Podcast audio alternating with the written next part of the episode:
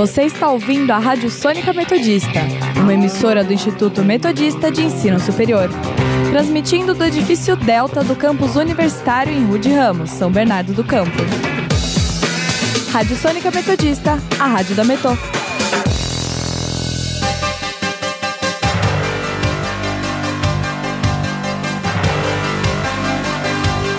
Começa agora o Jornal da Metodista, uma produção do núcleo de rádio da redação multimídia da Universidade Metodista de São Paulo.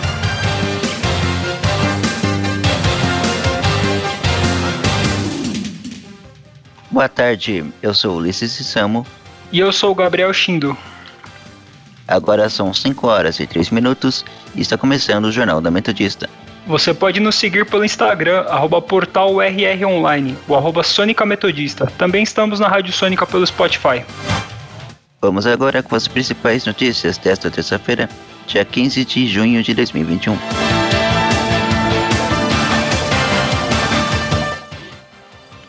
Taxa de transmissão da Covid volta a subir no país. Conta de luz ficará ainda mais cara. Pfizer realiza nova entrega de doses. Números da Covid-19 no Brasil. E no nosso quadro Giro pelo ABC, os principais destaques dos jornais da região. Saúde.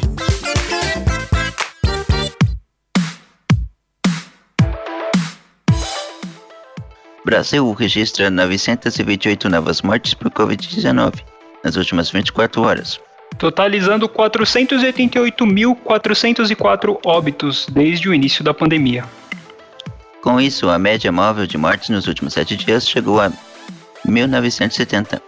Em comparação à média de 14 dias, a variação foi de mais de 5%, indica a tendência de estabilidade nos óbitos. Já a região da BC registrou seis mortes nas últimas 24 horas, totalizando 9.101 óbitos. O número de casos registrados foram 364 e a região acumula 213.034 casos.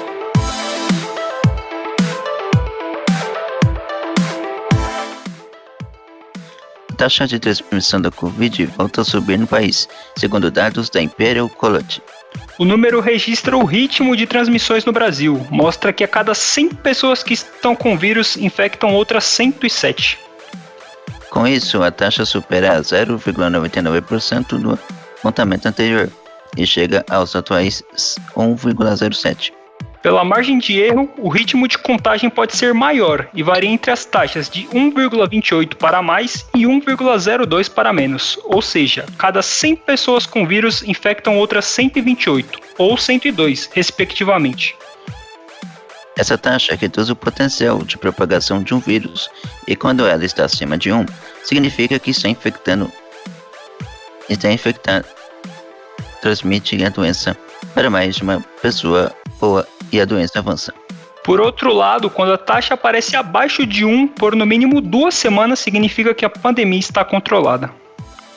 Ainda sobre o contexto brasileiro, a Universidade Britânica fez projeção e disse que o país terá 14.300 mortos nessa semana. No cenário positivo, há uma previsão de 12.400 óbitos, já o negativo aponta 16.500.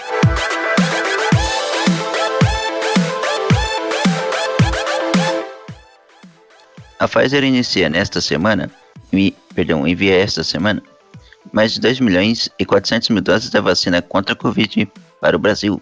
O envio é feito em três lotes, com chegada ao aeroporto de Viracopos, em Campinas, sendo o primeiro lote a ser entregue hoje, por volta das 8 e 5 da noite, com mais 530 mil doses. As outras duas doses chegam na quarta e na quinta-feira, com 936 mil cada uma, da mesma forma que aconteceu na semana passada. No momento, o país recebeu 8 milhões e 300 mil doses das 200 milhões de doses da vacina Pfizer-BioNTech, contratadas pelo governo federal. E com os novos lotes prometidos para essa semana, o número de doses aumenta para 10 milhões e 600.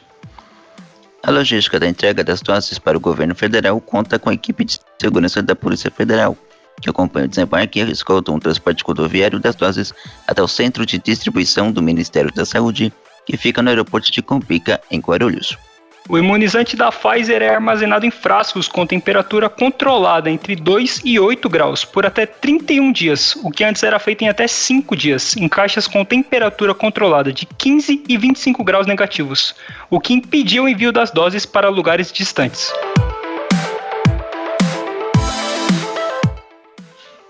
O Ministério da Saúde confirmou 41 casos de Covid no dia de estreia da Copa América. Dentre os casos estão 31 jogadores e membros de delegações e 10 prestadores de serviços contratados para o evento. Segundo a nota divulgada pela pasta, todos os prestadores de serviços foram confirmados em Brasília, demonstrando uma positividade de casos de 1,4% e que os resultados de sequenciamento genético para análise de variantes serão concluídos em 14 dias, que é o prazo necessário para a realização da análise.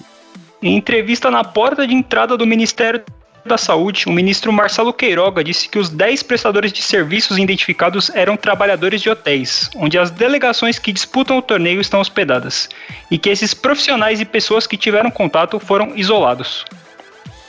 Ainda no comunicado, o Ministério afirmou que foram realizados até o momento 2.927 testes RT-PCR entre jogadores, membros das delegações e prestadores de serviços. Em meio às críticas sobre o elevado número de mortes e de casos por Covid no país, o presidente Jair Bolsonaro atuou para garantir a realização do torneio, após recusa de Argentina e Colômbia para sediá-lo. Política.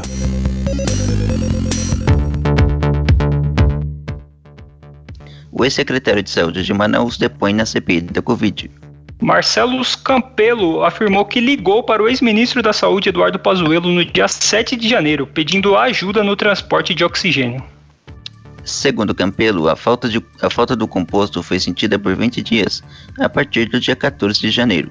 Ex-secretário ainda afirmou que Mayra Pinheiro, enviada pelo governo antes da crise, fez grande propaganda do tratamento precoce à base de medicamentos sem nenhuma comprovação científica.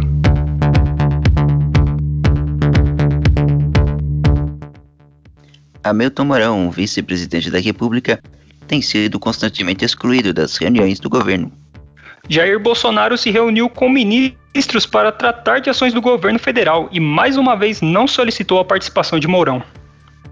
O vice afirmou que não foi convidado e que sente falta de estar presente nas reuniões e diz não entender os motivos. Mourão tem sido excluído das reuniões desde o começo do ano e sofre críticas pelos aliados do presidente por sempre conceder entrevistas à imprensa.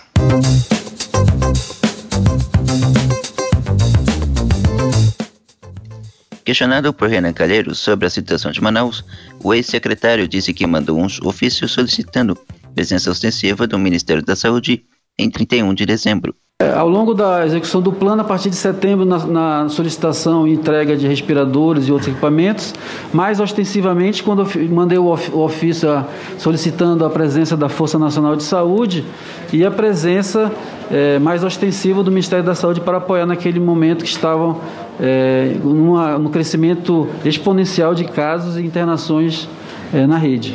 Houve tempestividade? 31 de dezembro. É, houve tempestividade em atender essa solicitação, por favor? Nós fizemos um plano, uma reunião online com o Ministério nessa data, era uma data de final de ano, a Prefeitura de Manaus estava em, em transição, a Secretaria estava é, é, sendo feita. E nós, na segunda-feira, veio a doutora Mayra Pinheiro para entender as situações da cidade de Manaus, do, do, da rede e assim buscar subsídios para senhor, é, o Ministério da Saúde. O Mar Aziz, presidente da CPI, comentou sobre o apelo que Bolsonaro fez à Pfizer. O senador chegou a parabenizar o presidente pela atitude. Quero aqui, Queiroga, Queiroga viu o ministro Queiroga sem máscara, ao lado do presidente Bolsonaro e ao lado do Carlos Murilo, o presidente fazendo um apelo e é um grande avanço do presidente, é um grande avanço. Olha como a CPI está funcionando, e aqueles que acham que não está. Presidente fazendo um apelo à Pfizer ontem para antecipar as doses. Antes da CPI, não queriam nem ouvir falar, nem responder uma correspondência. Era feito agora não. O próprio presidente, e aqui eu quero parabenizar o presidente Bolsonaro por fazer esse apelo à Pfizer para antecipar. E tomara que chegue vacina para todos os braços dos brasileiros. E é esse papel, presidente, que essa CPI está buscando. E a nossa justiça é vacinar os brasileiros. Economia.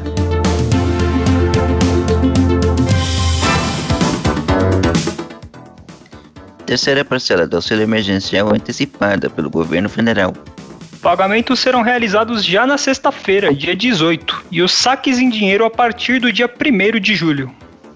Anteriormente, o crédito era liberado no dia 20 e saques em 13 de julho. Pagamentos para cadastrados no Bolsa Família será mantido, de acordo com o calendário atual do programa. Pagamentos para cadastrados do Bolsa Família. Hum, para aqueles que tiveram benefício cancelado, é possível solicitar a verificação pelo site consultaauxilio.cidadania.gov.br. Paulo Guedes, ministro da Economia, já afirmou que o auxílio deve ser estendido por mais dois ou três meses.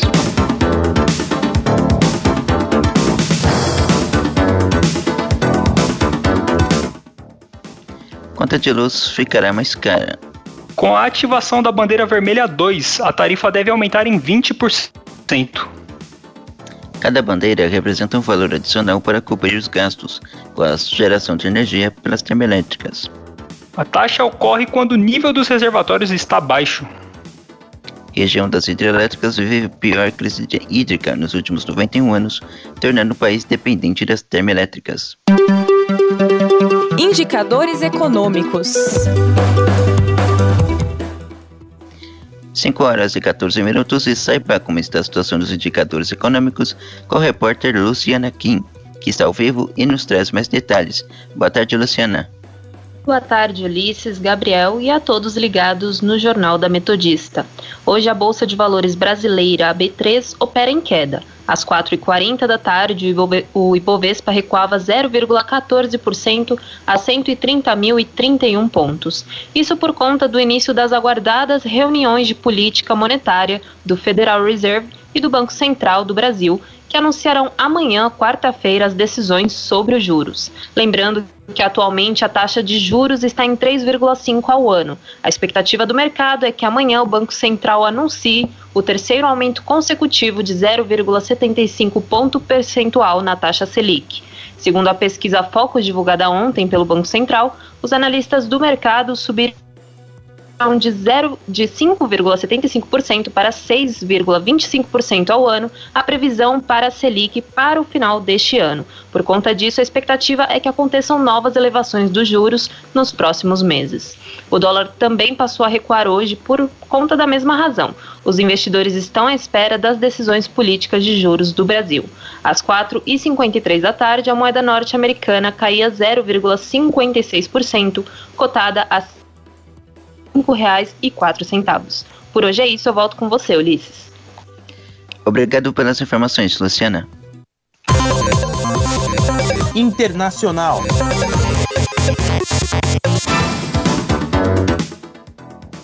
Israel retira a obrigatoriedade de uso de máscaras. Medida era válida apenas para locais fechados. A vacinação no país começou ainda em dezembro de 2020. Cerca de 60% da população israelense já foi vacinada com duas doses da vacina da Pfizer.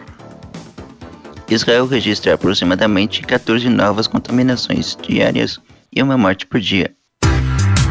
Previsão do tempo.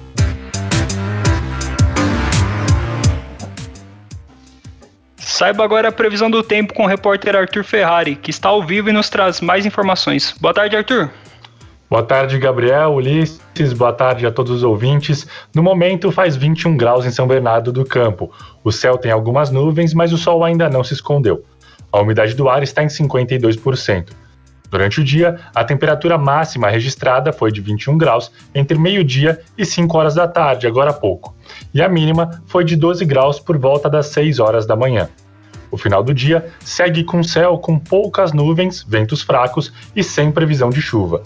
Amanhã, o dia será um pouco mais frio do que hoje. Entre 2 e 8 horas da manhã, a temperatura fica por volta dos 13 graus, e durante o dia, a máxima chega somente aos 17 entre meio-dia e 4 horas da tarde. A partir das 5 horas da tarde, as temperaturas voltam a cair, chegando novamente aos 13 graus por volta das 10 horas da noite.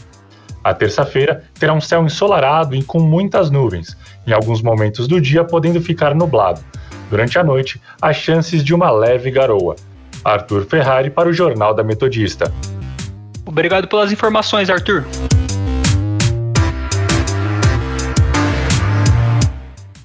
Cinco e 18 e vamos agora conferir o nosso giro pelo ABC.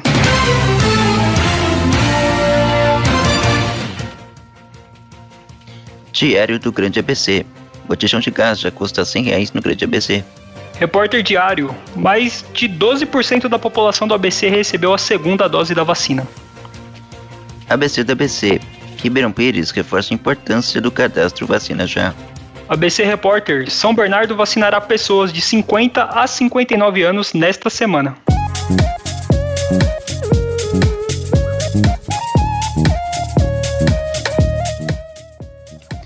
E termina aqui mais uma edição do Jornal da Metodista. O jornal vai ao ar ao vivo de segunda a sexta-feira, às 5 horas da tarde, e reprisa às 9 horas da noite. E você, caro ouvinte, continue nos acompanhando pelo Instagram, arroba portalrronline ou arroba Sônica Metodista. Não esqueça que a Rádio Sônica está na Podosfera. Além do Mixcloud, você pode nos ouvir no Spotify, Deezer, Google Podcasts, Pocket Casts, Radio Public, iTunes, Overcast e Castro.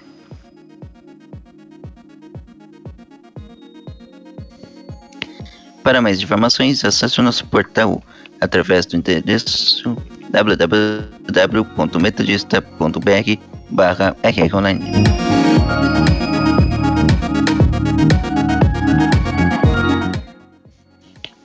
O Jornal da Metodista teve os trabalhos técnicos de Léo Engelman.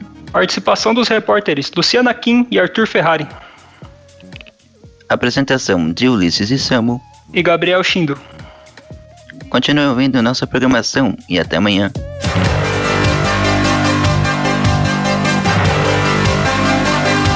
Fica por aqui o Jornal da Metodista.